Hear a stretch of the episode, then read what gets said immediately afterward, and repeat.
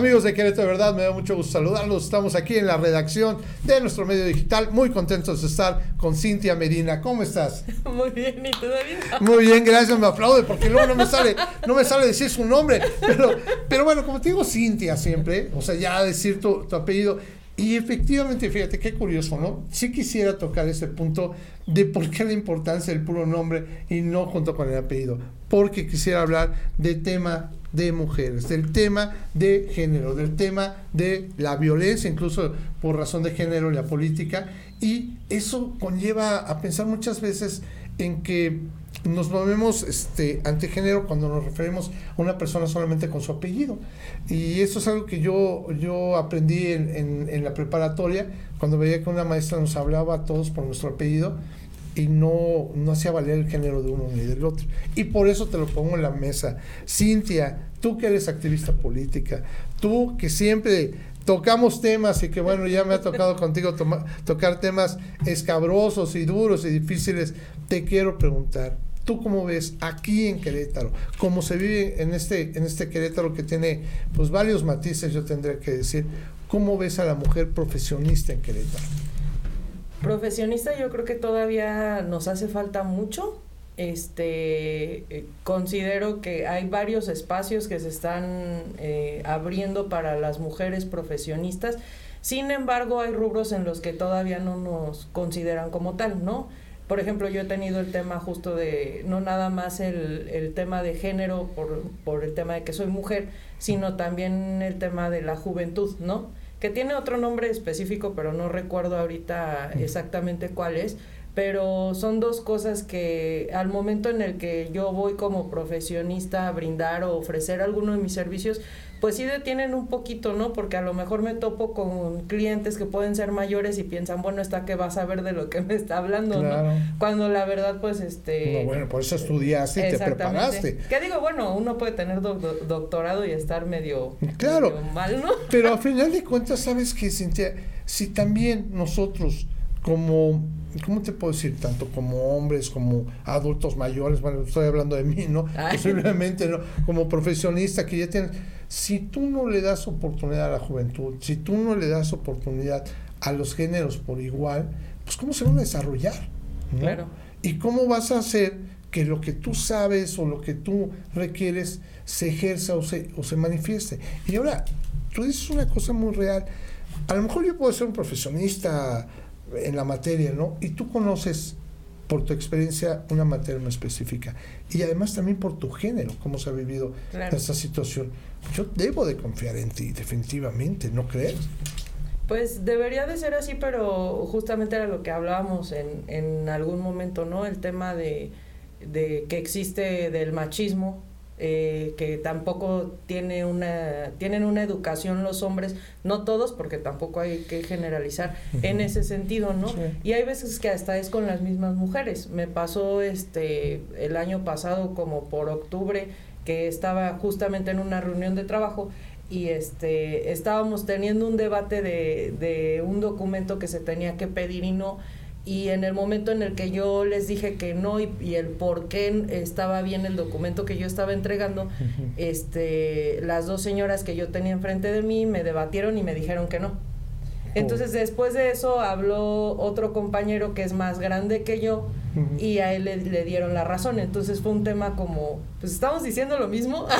Están hablando lo mismo, nada más en realidad que, eh, lo que ganó fue la imagen de que era hombre, y que era mayor. Y que era mayor, exactamente. Ahora, esto mismo que tú dices, yo lo he visto y aquí han estado denunciándolo regidoras, diputadas Sí, y, e incluso políticos activos, políticas activas que me llama la atención, o sea, se escala a todos los niveles. Claro. Y eso realmente es algo que tenemos que abrir los ojos, ¿no? Yo te quería preguntar, ahorita estamos hablando de la mujer en la, en la vida profesional, ¿qué se da en la vida política? ¿Cómo lo ves? ¿Qué es lo que te estoy planteando? Eh, bueno, yo ya tengo 13 años en el tema político, sí existe una violencia política de género, lo he sufrido en microescalas, ¿no? Porque también hay este pues los niveles, ¿no? En los que en los que se va midiendo. Eh, acaban de sacar en, en la legislatura de aquí de Querétaro el tema de sacar protocolos, hicieron un exhorto para los municipios para sacar protocolos de violencia política en razón de género. Correcto. A mí me gustaría saber quién se iba a, ejecutar el exhorto, ¿no? Porque como tú bien lo dices, o sea, hay diputadas y hay regidoras que están justamente viviendo esta violencia política y no existen esos protocolos dentro de los municipios. Lo interesante sería que también lo aplicara la legislatura, ¿no? Porque se han visto también por ahí casos en donde se han, este, en tribunas se han hecho micromachismos dentro de la misma legislatura, ¿no? Y, ahorita, y lo comentamos ahorita previo a empezar, lo que hay veces que me parece increíble es que, por ejemplo, la legislatura, eh, bueno, reproducen todas las sesiones en vivo a través del canal y los vemos lo vemos, lo, lo, nos damos cuenta. Yo veo que algunas veces algunas personas de, de, Facebook, porque yo lo veo por Facebook, hacen sus comentarios, ¿no? Pero son verdaderamente ignorados por la, en este caso por la legislatura, ¿no? Y pues imagínense, si pasa eso, nosotros que estamos acostumbrados a las redes, yo te puedo asegurar que alguna vez tú emites un juicio como mujer, eh, como política que y que conoces el tema, y de repente te sale una persona que es Juanito XWXYZ 3.4 y agarra y te pone una insultada, porque pues como no es nadie, como es una persona X, con toda la libertad se siente con la capacidad de poder insultar. Pasa eso. Eh, yo considero que sí, ¿no? Eh, ahorita de las redes más fuertes, por ejemplo, TikTok, ahorita con lo que pasó con en la delegación Cuauhtémoc, ¿no? Yo vi una de cantidad este de insultos hacia la alcaldesa que bueno, ah, también no sé si están justificados o no. Claro, hermano, por todo el tema que, que, hizo allá, ¿no? Este, pero sí no hay, por ejemplo, ese es, es un buen punto, no hay un control sobre las redes sociales cuando se está, este, porque se genera ese tipo de violencia a través de, de los medios de, pues de las redes sociales. Y fíjate, y, Facebook como tal te permite denunciar cuando hay una, cuando nosotros en nuestro medio, y yo siempre lo he dicho y lo vuelvo a reiterar, y yo creo que bendito sea por eso ha crecido nuestro medio, yo siempre cuido mucho de que la opinión sea válida, pero que los insultos sean reportados. Entonces Facebook te permite reportar este cuando tú consideras que alguien está insultando a una persona. Y me ha pasado porque tengo invitados valiosísimos que sale ahí un vivo y le insulta de la nada, ¿no? y, digo insulta porque lo que más me ha pasado, desgraciadamente, ha sido con mujeres, desgraciadamente. Y yo lo reporto y los borro. Sin embargo, pues si pasa eso en un medio como en un, en un Facebook privado, pues bueno, se puede dar. Todo. ¿no? Platicábamos hace un segundito de, del caso de Michelle Rodríguez, que le mando un beso, que a mí se me hace lo máximo. Eh, eh, esta actriz cómica que sale en una revista de, de Marie Claire, no sé si viste el caso. Sí. Y, oye, le dieron con todo. Y yo dije, bueno, caray, que Ahora sí que qué nos pasa, ¿no? Diría Héctor Suárez, ¿no? Y tuvo que salir ella literalmente a decir, oigan, bueno, yo no tengo ningún conflicto con mi cuerpo, ¿por qué ustedes sí, no? Prácticamente. Sí, es, es como el tema como hasta de Yalitza Aparicio, son son tantas cosas las que ahorita están, es el tema de que si la gordofobia, que si el racismo, que por ejemplo lo que había sacado Tenoch Huerta, que estaba eh, súper elevado y ahorita ya casi nadie está hablando de él, ¿no? Cuando salió en Marvel, el tema de, de pues Prieto y el poder Prieto y demás, ¿no? Y mucha gente se le fue encima, y pero pues somos más los prietos que los güeros. Oye, y, y, como en mi caso, si nacimos güeros con este solezazo de Querétaro, quedas prieto. Entonces eso no, no hay mucho que hacer. Pero fíjate que a final de cuentas, sí creo que necesitamos tener un proceso en el cual debamos aprendernos a, a, respetar desde el principio, ¿no? Y que eso es algo, estaba viendo que ya estaban hablando de regular redes sociales, que me da una gran lástima tener que aceptar que si tienen un dejo de razón, porque, pues digo, si por mí fuera, no las deberían de regular nunca, ¿no? Tendríamos que tener esa, libertad, pero no sabemos respetar, ese es el problema. Ese es el problema. Oye, y te pongo el último punto, la mujer en la familia. ¿Cómo ves hoy en día a las mujeres en la familia? ¿Qué, qué integración tienen? Digo, eres joven, pero tú eres parte de una familia. Y, y, y, además de ser parte de una familia, vas a querer formar tu propia familia. ¿Tú cómo ves que es el rol de la mujer hoy en día? Creo que justo como ya tenemos más esa amplitud de crecimiento, eh, lo que queremos es, pues obviamente, llegar y tener otros alcances, ¿no? Eh, depende de la familia que quieras tener, porque yo creo que está bien que existan mujeres que no quieran tener hijos, que quieran tener perrijos, gatijos, eh, perico hijos. sí, no, no, exactamente. Hoy en día nos sorprenden mucho. O sea, yo creo que el éxito de una mujer depende mucho de lo que quiera y de lo que tenga bien en firme, ¿no? Si quiero ser ama de casa, pues entonces voy a ser la mejor ama de casa. Si quiero crecer empresarialmente, pues entonces voy a hacer todo lo que esté dentro de mis manos para hacerlo. ¿Por qué hago el comentario respecto a eso? Porque para nosotras, como ya venimos históricamente de una línea de vamos a ser amas de casa, es más difícil crecer dentro de una empresa, ¿no? Las que lo consiguen, este, pues la verdad, mis respetos para, para las mujeres que lo llegan a conseguir. Las que no a lo mejor no tienen esas oportunidades o no lo están vislumbrando, ¿no?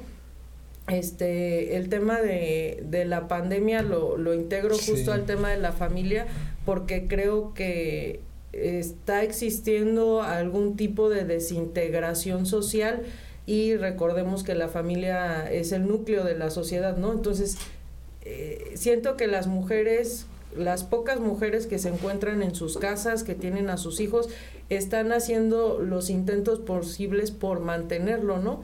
Eh, las que están afuera están haciendo los intentos que están dentro de sus manos para, para mantener esa familia, pero finalmente, si no hay también un apoyo de, de tu pareja, como, se, como sea hombre, mujer, lo que sea, este, no vas a poder tener ese crecimiento y la familia no no va a crecer con los pilares que tiene que, crecer, ¿no? Oye, y sobre todo yo creo muchas veces, eh, a mí me explicaban, ¿no? Que los hijos no hacen lo que les decimos, hacen lo que ven que hacemos. Claro. A final de cuentas, ¿no? Y yo creo que en la, en la familia, si ven, como es tu caso, ¿no? si tú alguna vez decides tener hijos, es obvio que tú vas a querer seguir ejerciendo, vas a querer, querer seguir siendo la profesionista que eres, la activista que eres, todo este asunto. Pero lo que es interesante es que tus hijos van a crecer con esa visión de ti, con esa imagen de ti. Eh, es muy difícil luego romper lo contrario, ¿no? Cuando tú ves a, tu mamá que, pues no que soy profesionista, que se quedó en casa, que también es muy, es muy difícil muchas veces para las mujeres romper esa barrera de, de, porque no saben cómo se le hace, a final de cuentas, ¿no? Y no saben ni cómo acercarse, y es ahí donde yo te quiero plantear una cosa eh, a mí, en lo particular, pues me encantaría acercarte a nuestro público de Querétaro de verdad para que pues conozca de ti, que tenga un ejemplo de ti, cómo hace las cosas tan joven y con tanta profesión y con tantas intenciones este, que tienes tú hacia el futuro, pues muchas veces les faltan modelos a seguir, ¿no? Y yo quisiera por eso pedirte que nos dejes tus redes sociales, claro. que, que quien esté interesado en platicar contigo de, bueno, ¿cómo, ¿cómo le hace o por qué lo hice tan fácil si a mí me cuesta mucho trabajo? Y muchas veces yo pienso que es este nada más escuchar el testimonio de otra persona para poder entender qué es lo que cómo se debe hacer no la verdad como mujer es muy complicado este yo soy una mujer muy trabajadora me me gusta mucho estudiar, me gusta mucho debatir.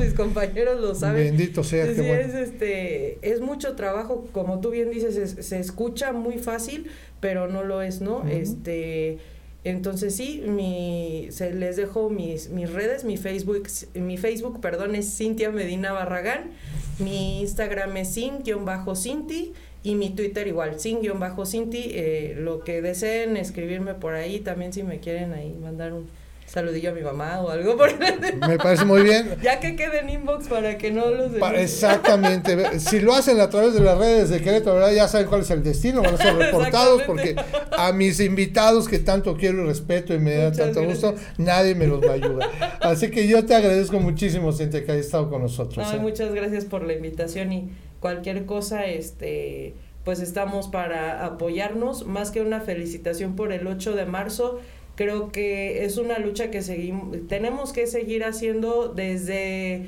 eh, la trinchera que nos corresponde hacer como mujeres y también si se puede hacer partícipes a los hombres que quieran apoyar Ah, este claro. la causa de las mujeres, pues con todo gusto, ¿no? Yo a- hay veces que escucho a mujeres decir, ay, son unas revoltosas, no sé qué, porque esto y demás. Pero si no fuera por esas revoltosas que hicieron algo en su momento, ahorita no tendríamos las condiciones que ahorita tenemos, ¿no? Entonces, Totalmente de acuerdo contigo. Yo las adoro. Yo cada 8 de marzo me voy a la distancia, la verdad, pero voy grabando este, varias de las cosas que hacen. Y, y se me hacen un gran ejemplo de unión, se me hacen un gran ejemplo de fuerza y se me hace que los hombres nos estamos quedando muy atrás con esas cosas porque en lugar de hacer una lucha deberíamos hacer una alianza y más bien. ¿No crees? exactamente. Pues bueno, Cintia, te agradezco mucho que No, estado aquí y aquí tienes tus micrófonos ti, para que se pueda hablar. Gracias a ti y gracias amigos de Querétaro, de verdad yo les pido de favor que si tienen algún comentario que quieran hacer con respecto a esto que platicamos o incluso contactar a Cintia, lo pueden hacer a través de nuestras redes sociales y también a través de nuestro sitio web queretodeverdad.mx. Que tengamos bonita tarde, hasta pronto.